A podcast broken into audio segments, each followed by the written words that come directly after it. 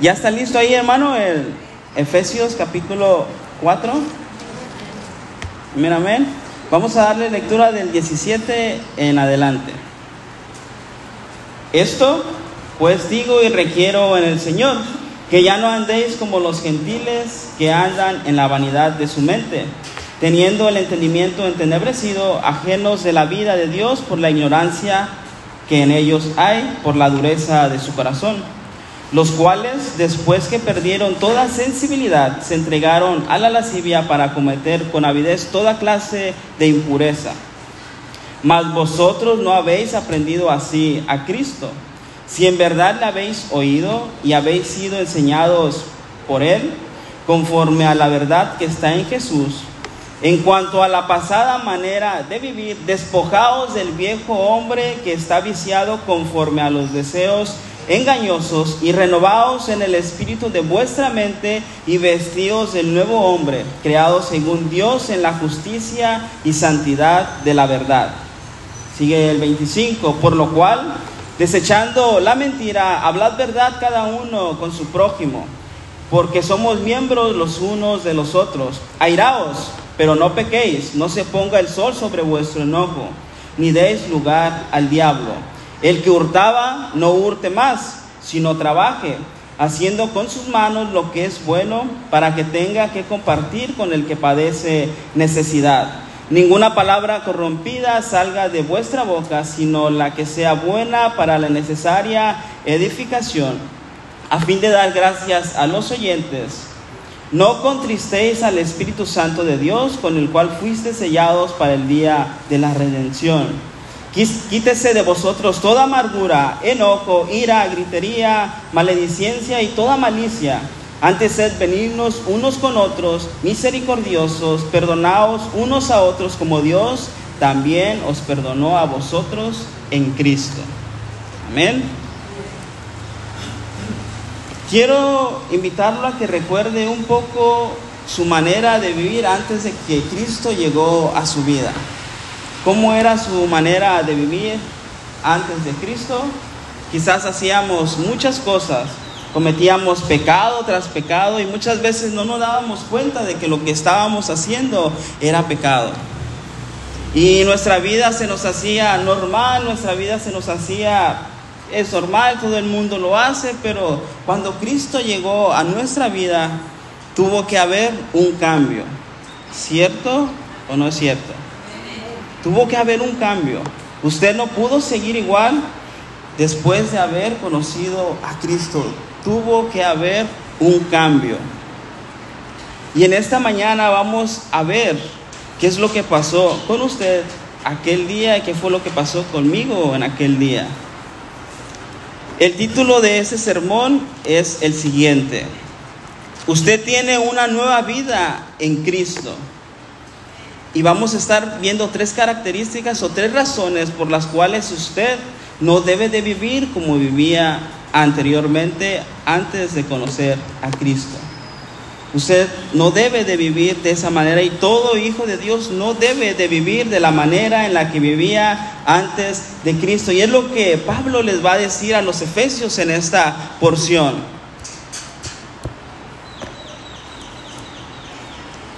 Dice la primera razón que vamos a ver es, usted no debe de vivir como vivía antes.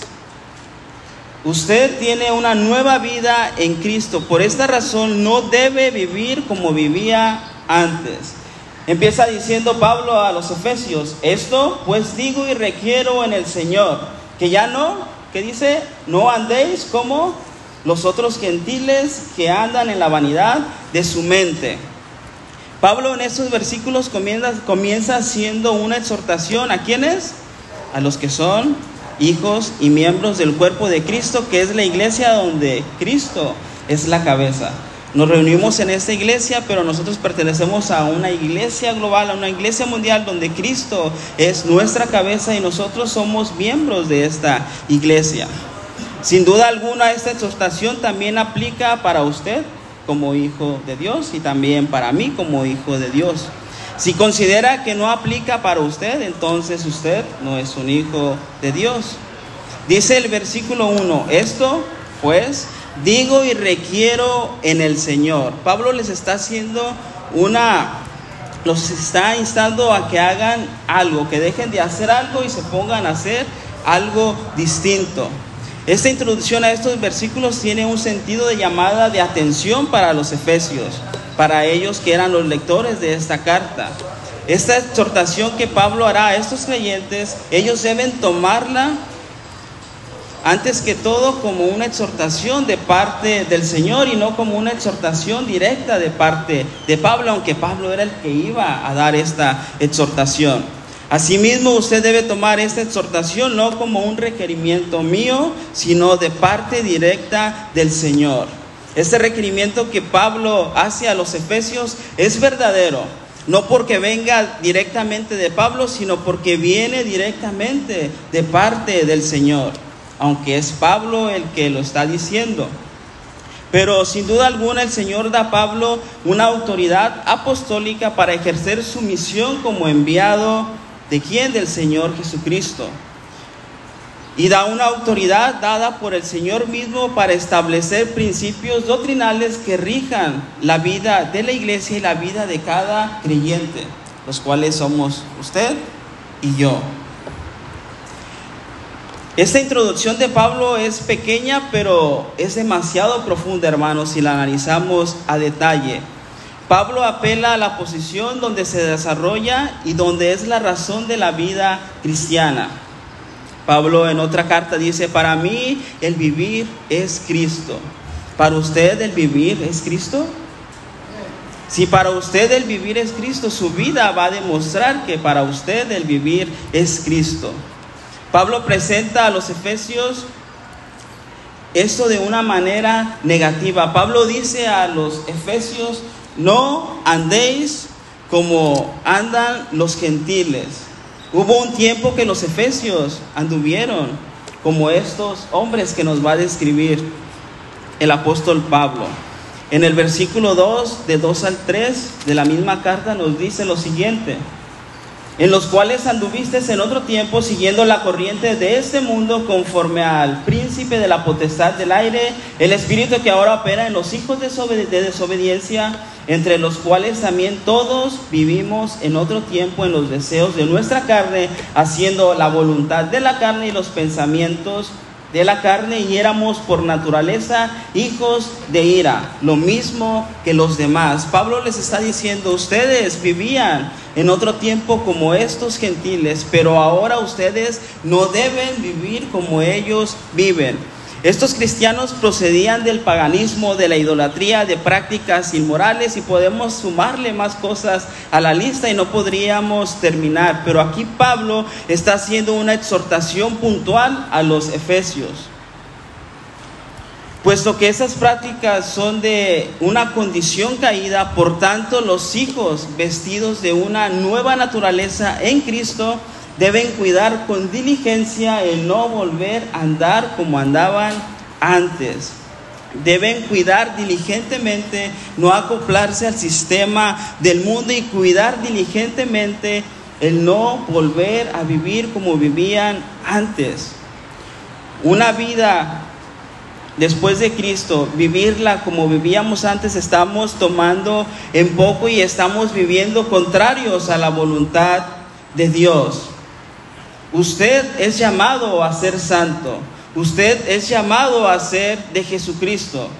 Usted debe renunciar a su pasado, usted debe renunciar a su perversidad de su antigua naturaleza sin Cristo. Para usted vivir en santidad no es una opción religiosa de aquellos que se consideran cristianos.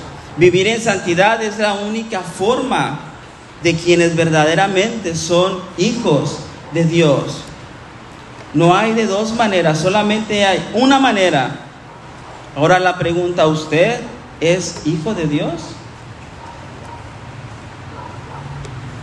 Después Pablo nos va a mencionar cuál era la razón del vivir de los gentiles.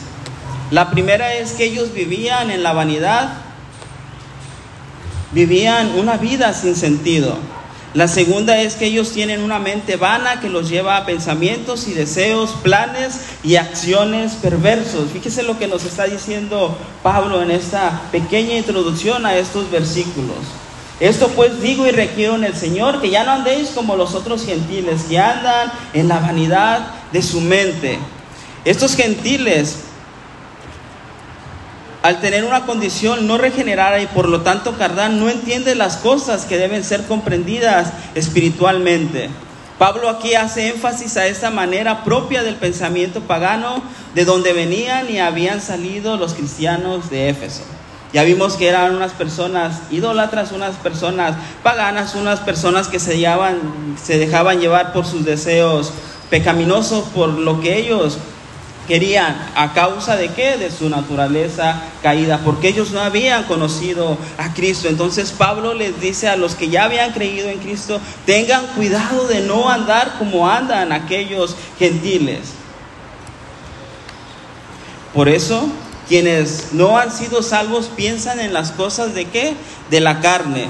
Ellos siendo controlados por la carne, su pensamiento está vinculado a qué? A las obras de la carne viven en sus bajas pasiones y una vida meramente religiosa. Piensan, siguen y valoran y aman las cosas de la carne. Se ponen del lado de la carne, del lado del pecado.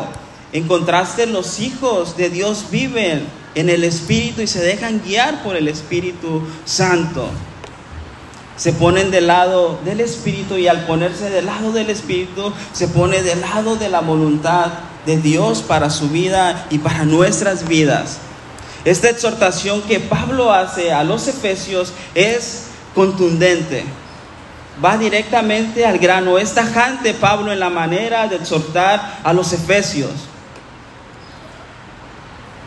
por distintas razones. Es sumamente necesario que día tras día usted proceda continuamente a una renovación espiritual que le permita ajustar su vida con un pensamiento que esté alineado a las demandas morales que Dios pide en su palabra. Esta renovación de mente, esta renovación del pensamiento va a conducirlo a usted a una acción, a su manera de vivir e impide al creyente adoptar o conformarse al esquema del mundo de los gentiles que Pablo nos está describiendo en esta carta y que podemos ver en nuestra actualidad, a nuestro alrededor, que sigue pasando lo mismo. Hay personas que están allá afuera que tienen una mente entenebrecida, una mente que no les deja ver más allá de lo que es Dios, que están endurecidos en su corazón y mientras se les predique el Evangelio ellos lo rechazan porque su pensamiento está en las cosas del mundo en las cosas de su carne debido a su naturaleza caída. Debemos recordar que el Señor no pidió a nadie salir del mundo. Usted va a seguir viviendo en este mundo y después de haber conocido a Cristo, usted sigue viviendo en este mundo. No conoció a Cristo y se fue a vivir a Marte o a la Luna. Sigue viviendo en este mundo. Y seguirá viviendo en este mundo hasta que el Señor venga por su iglesia puesto que su ministerio evangélico, ¿en dónde está su ministerio evangélico? Está en el mundo, ¿qué es lo que el Señor nos dijo? ¿Cuál es la gran comisión que el Señor nos ha dado? Vayan y prediquen. ¿A dónde? A todas las naciones, a Jerusalén, Samaria y todos los que estaban ahí. No está diciendo el Señor, salgan y vayan a predicar a otro planeta. Sigue en el mundo y usted va a seguir en el mundo porque su ministerio evangélico está en el mundo y su testimonio debe ser visible a quién? Al mundo, a aquellas personas que están allá afuera sin Cristo. Su ministerio está con las personas que viven en la vanidad de su mente. Usted no debe huir de los mundanos, lo que usted debe hacer es no ser influenciados por ellos ni ser influenciado por los moldes e ideologías del mundo. Debe mantenerse fuera de dicha influencia, es lo que Pablo les está diciendo a los efesios. Ustedes deben mantenerse alejados de toda influencia de los gentiles. Ustedes no deben andar como andan los gentiles porque ustedes tienen una nueva vida en Cristo. Hermano, lo que usted debe de hacer es identificarse con Cristo para así poder vivir libre de la esclavitud del mundo y de los deseos que el mundo ofrece. El dejar de vivir conforme al mundo es el resultado de un cambio interior. ¿En dónde? En el creyente. El creyente puede adoptar la forma externa del mundo, sin embargo el mundo no podrá vivir la transformación del cristiano. Usted va a trabajar, usted continúa con su vida cotidiana allá afuera, tiene relación con personas que están allá afuera, usted vive bajo el régimen político de este país.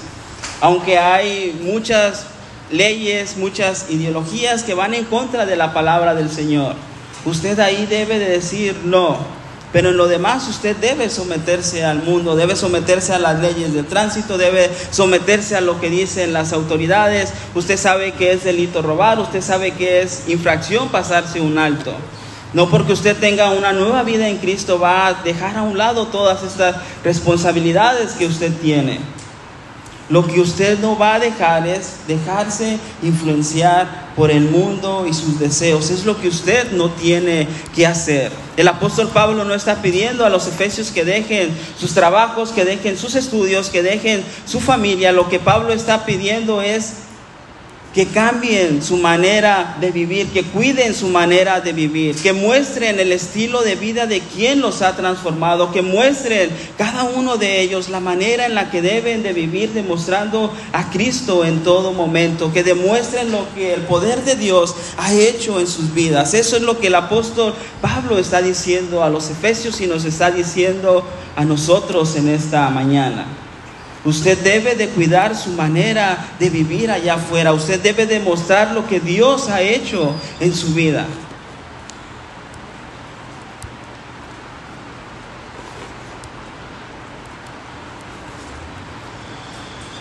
Esa transformación se efectúa en la mente del creyente, resultado del obrar del Espíritu Santo en cada uno de nosotros.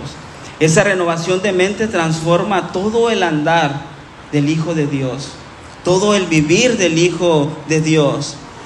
La idea aquí es que la mente vana, propia de quien no tiene a Dios, da paso a la mente del creyente que tiene la mente de Cristo. Imagínense lo hermoso, usted ahora tiene la mente de Cristo y muchas veces nos comportamos como si no la tuviéramos. Como si siguiéramos con la mente entenebrecida, con la mente vana, si siguiéramos con una mente vana. Eso es lo que muchas veces demostramos y no demostramos la mente de Cristo. Y esta exhortación que Pablo les está haciendo a los efesios es una exhortación que cuando yo la leo, en lo personal me duele mucho a mí. Les está diciendo, ustedes no deben de vivir como ellos viven. Y estamos viendo la manera en la que ellos vivían. Es una manera sumamente terrible. Demasiado terrible. Y Pablo les está diciendo, ustedes no deben andar como ellos andan. Porque ustedes ahora tienen la mente de Cristo. Por ello, este modo de pensamiento ordena la forma de vida del creyente que corresponde al pensamiento de Cristo cuando usted tiene la mente de Cristo. Este cambio de mente sujeta todo pensamiento a la obediencia de Cristo.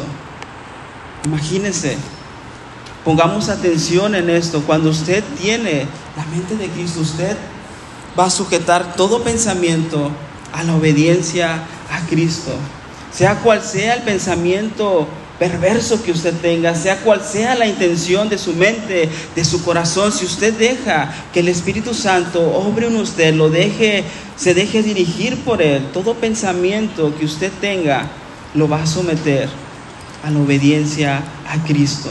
Esa es la manera de vivir del Hijo de Dios. Usted y yo debemos de vivir de esta manera, debemos renovarnos cada día dejar que el Señor obre en nosotros.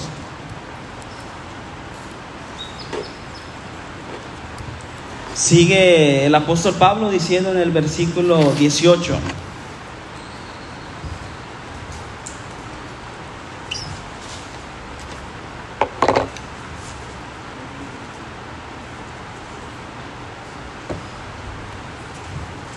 Y en este versículo nos va a hablar un poquito más a detalle de la condición de estos gentiles.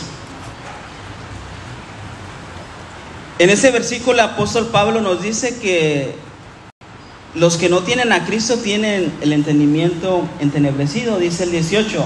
Teniendo el entendimiento entenebrecido, ¿quiénes? Los gentiles, ajenos a la vida de Dios por la ignorancia que en ellos hay, por la dureza de su corazón. Es decir, sin luz alguna para alumbrar su entendimiento. Entendimiento aquí se traduce como modo de pensar. En el pensamiento de Pablo esto equivale a un corazón y en el sentido de la personalidad humana de donde salen los pensamientos.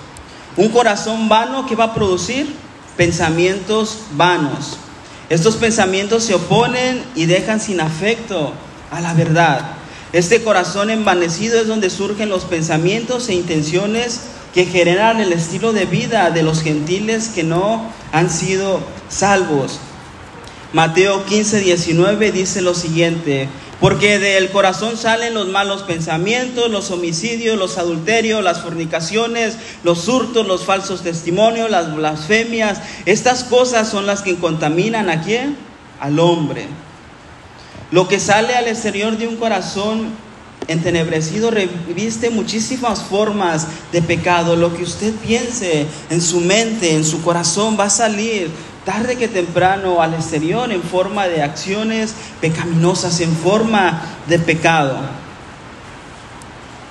Los pensamientos que surgen de la intimidad del corazón entenebrecidos afloran al exterior en actos.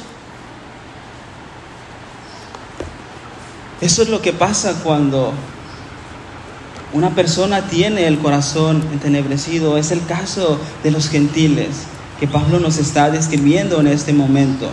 Todo lo que salga del corazón o como se lee en el versículo mente, todo lo que salga de él será algo propio de las tinieblas por cuanto tienen el entendimiento entenebrecido. De ellos no podía salir otro pensamiento más que solamente ese pensamiento y Pablo les está diciendo, ustedes no deben de vivir de esa manera, deben de vivir diferentes como si Cristo estuviera con ustedes, porque Cristo estaba con ellos. Ellos habían creído en el Evangelio, habían creído en Jesús.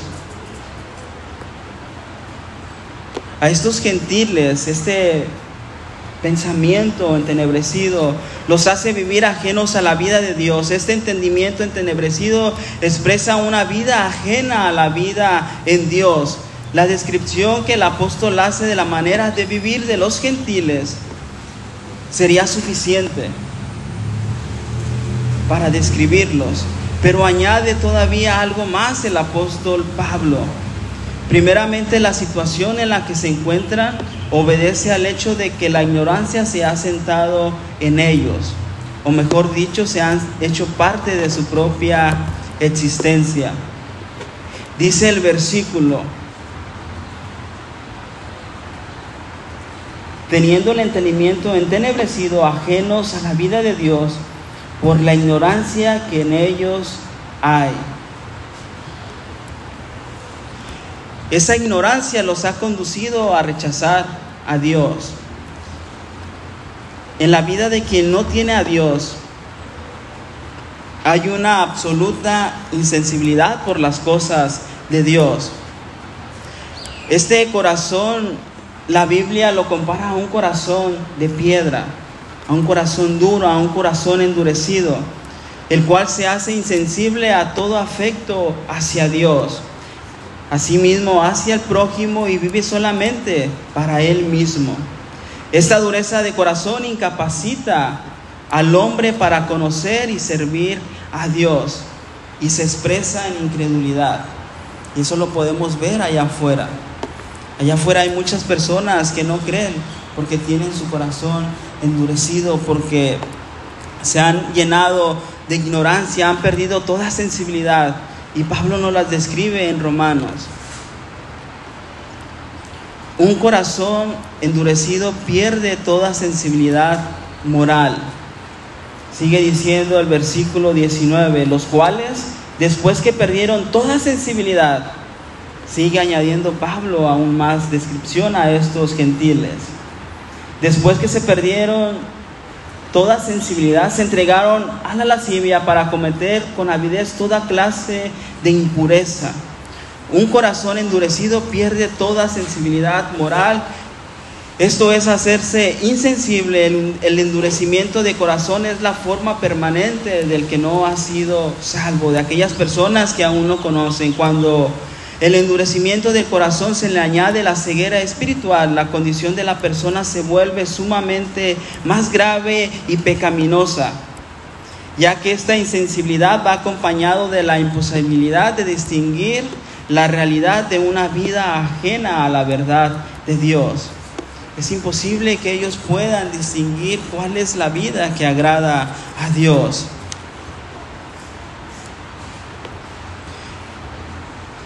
Esa manera de vivir de ellos se manifiesta en toda clase de pasiones corrompidas y corruptas.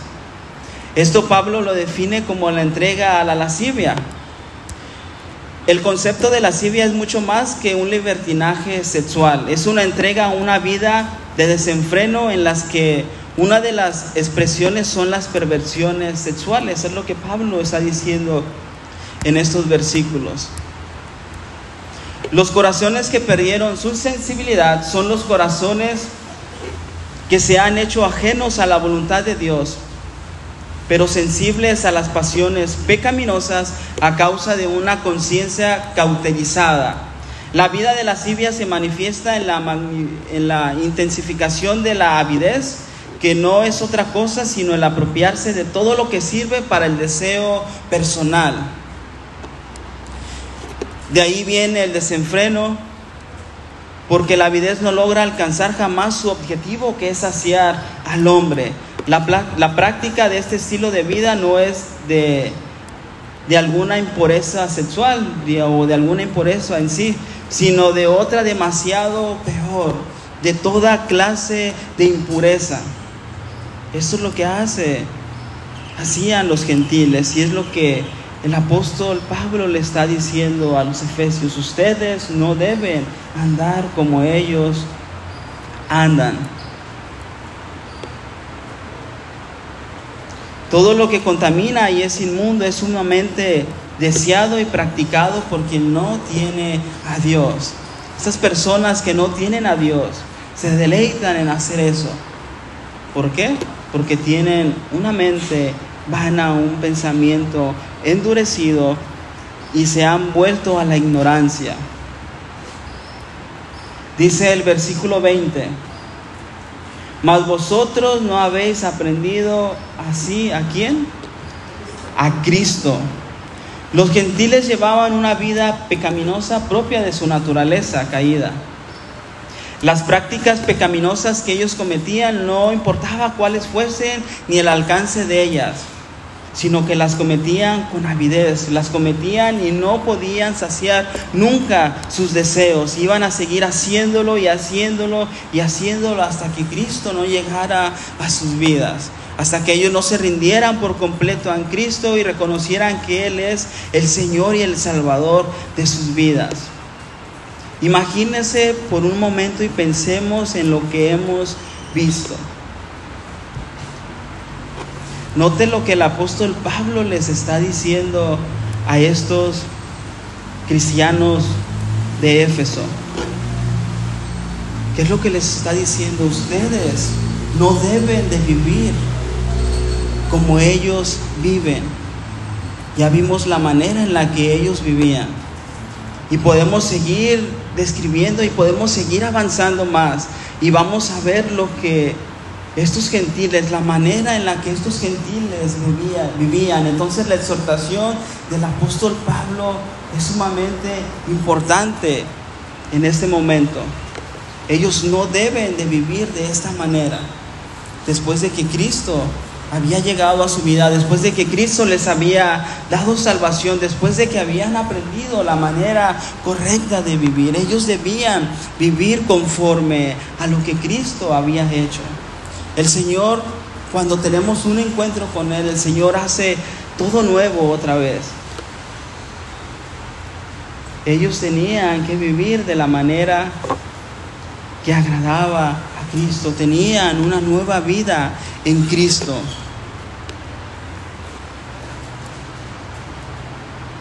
Es lo que Pablo les está diciendo. Ustedes no deben de vivir como los gentiles.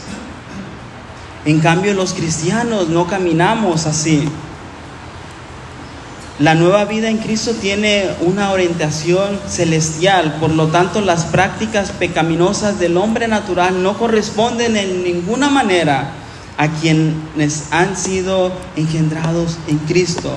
Por tanto, usted tiene una nueva naturaleza, usted tiene una nueva manera de vivir y esa manera de vivir se debe de ver reflejada en usted.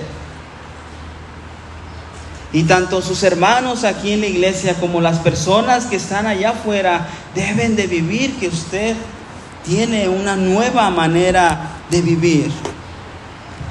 Usted no puede vivir como vivía antes, antes de Cristo. Usted no puede seguir viviendo de la misma manera en la que vivía antes. Usted debe transformar su manera de vivir.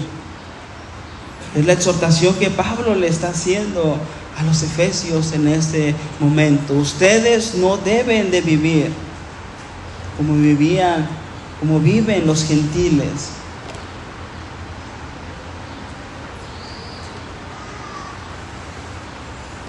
Después el apóstol Pablo sigue diciendo en el versículo 22 y la segunda característica que vamos a ver es la siguiente. Usted tiene una nueva vida en Cristo. Por esta razón debe despojarse y renovarse día tras día. Dice el versículo 22, en cuanto a la manera, en cuanto a la pasada manera de vivir, despojaos del viejo hombre que está viciado conforme a los deseos engañosos. Usted debe despojarse Usted debe dejar todo pensamiento, todo aquello que hacía en su antigua manera de vivir, debe dejarlo atrás, debe dejarlo allá, no debe traerlo después a Cristo. Usted debe dejarlo allá, debe despojarse, debe quitarlo y dejarlo a un lado. Es lo que Pablo le está haciendo a los efesios.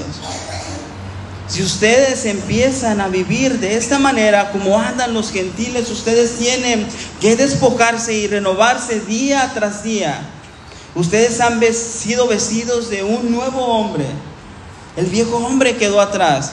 Ustedes han sido vestidos de un nuevo hombre y han despojado al viejo hombre que está viciado de los deseos engañosos, de cómo ustedes vivían antes, de cómo los gentiles vivían anteriormente.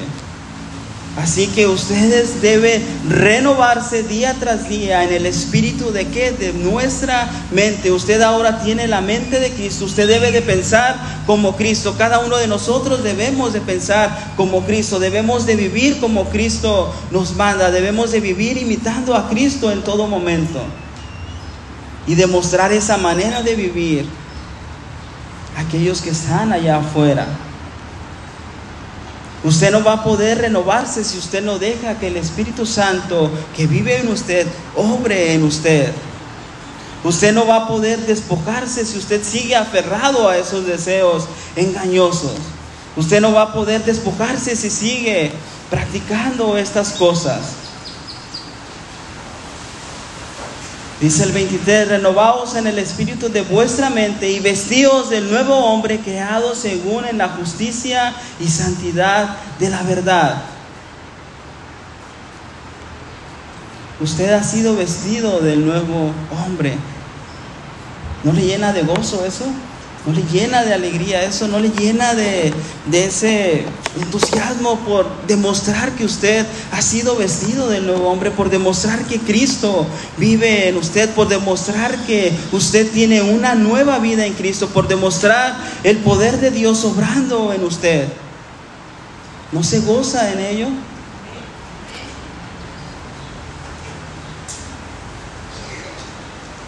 Y el apóstol Pablo en el 25 va a dar unas instrucciones acerca de lo que ellos deben despojarse. Dice el 25, por lo cual, desechando la mentira, hablad cada uno con su prójimo, porque somos miembros los unos de los otros. Airaos, pero no pequéis, no se ponga el sol sobre, vuestro enojo ni deis lugar al diablo. El que hurtaba, que dice, no hurte más, sino trabaje, haciendo con sus manos lo que es bueno para que tenga que compartir los que, con los que padece necesidad. Ninguna palabra corrompida salga de vuestra boca, sino la que sea buena para la necesaria edificación, a fin de dar gracias a los oyentes. Usted debe cambiar su manera de vivir. Si usted vive conforme a lo que Dios manda en su palabra, si usted vive teniendo la mente de Cristo, amén, gloria a Dios, siga así y esfuércese cada día por hacerlo mejor. Pero si usted está viviendo como vivía antes, sin Cristo, debe tomar esto en cuenta y debe despojarse y, y renovarse día tras día. Es lo que el apóstol Pablo está diciendo a los efesios y es lo que el apóstol Pablo está diciendo a nosotros de parte del Señor. Usted debe renovarse, debe vestirse del nuevo hombre. En tercera característica y para finalizar, usted tiene una nueva vida en Cristo. Por esta razón no debe contristar al Espíritu Santo. Dice el 30, y no contristéis al Espíritu Santo de Dios, con el cual fuiste sellados para el día de la redención. Quítese de vosotros toda amargura, enojo, ira, gritería, maledicencia y toda malicia. Antes sed benignos unos con otros, misericordiosos, Perdonaos unos a otros como también os perdonó Dios a ustedes en Cristo. Usted no debe contristar al Espíritu Santo que vive en usted. Si usted peca, el Espíritu Santo no se va a ir de usted. Pero lo que sí va a pasar es que usted va a empezar a perder esa sensibilidad delante del Espíritu Santo. Usted le va a empezar a dar igual si peca o no peca, si viene a la iglesia o no viene a la iglesia, si ofende a su hermano o no ofende a su hermano. Usted debe alimentar su espíritu con la palabra del Señor día tras día. No debe dejar que el Espíritu Santo en usted se apague. No debe dejar que el Espíritu Santo de usted se contriste.